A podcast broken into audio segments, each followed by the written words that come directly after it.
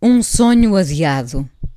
Volto muitas vezes ao momento em que uma miúda pergunta à ainda jovem Patty Smith o que quer ser quando adulta e ela responde sem hesitar: especial. É uma responsabilidade e tanto querermos ser especiais, porque se não formos, se não acharmos que somos, vamos desiludir os outros, mas principalmente vamos nos desiludir com a nossa vida. Muitas das pessoas amargas que encontramos pela frente estão zangadas com elas próprias. Não foram tão especiais quanto queriam ser e então adaptaram-se a situações que lhes sabiam a pouco, mas um pouco que por medo pareceu sempre melhor do que nada. O medo trava os sonhos e impede passos mais audazes. O medo em nós é mais poderoso do que qualquer situação adversa. Não avançamos e a vida não acontece se não criarmos movimento.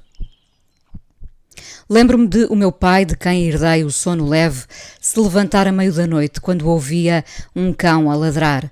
Os cães ladram e sobressaltam à noite. O meu pai levantava-se sem hesitar e abria a porta para perceber de onde vinha o ruído, a inquietude.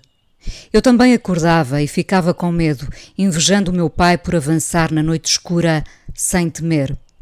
Se eu tivesse de resumir a noite no campo a um som, seria esse, o dos cães a ladrarem inquietos. O campo amplifica o som e o medo. O meu pai foi sempre em frente, na noite escura e nas manhãs que ainda vinham com interrogações. Soube criar movimento. O medo nunca o apanhou. A educação castradora vigente mandava que não se desse passos maiores do que as pernas, e com isso parámos gerações. Gente que não se atrevia a sonhar, não só por temer a queda, mas sobretudo o julgamento dos outros.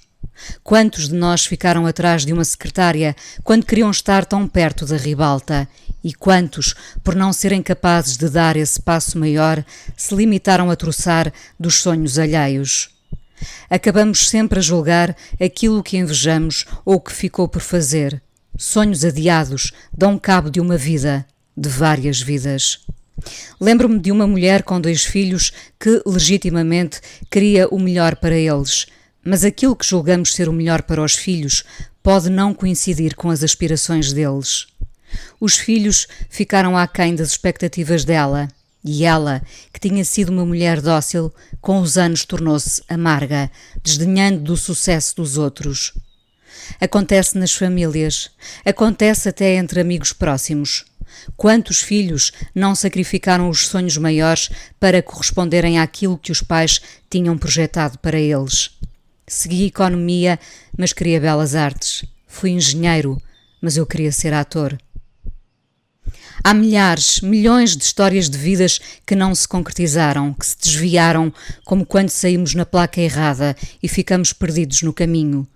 Nos protagonistas dessas histórias que não se viveram, há um travo amargo que é atenuado por pequenas alegrias, mas sobretudo com uma ideia de vida amestrada. Conformamo-nos, mas, suspeito, o sonho continua por ali, amachucado. Queremos, muitos queriam, ser especiais e não puderam. Uns temeram desenhar essa aventura que se afigurava quase impossível, outros tiveram esse sonho cortado pelas circunstâncias.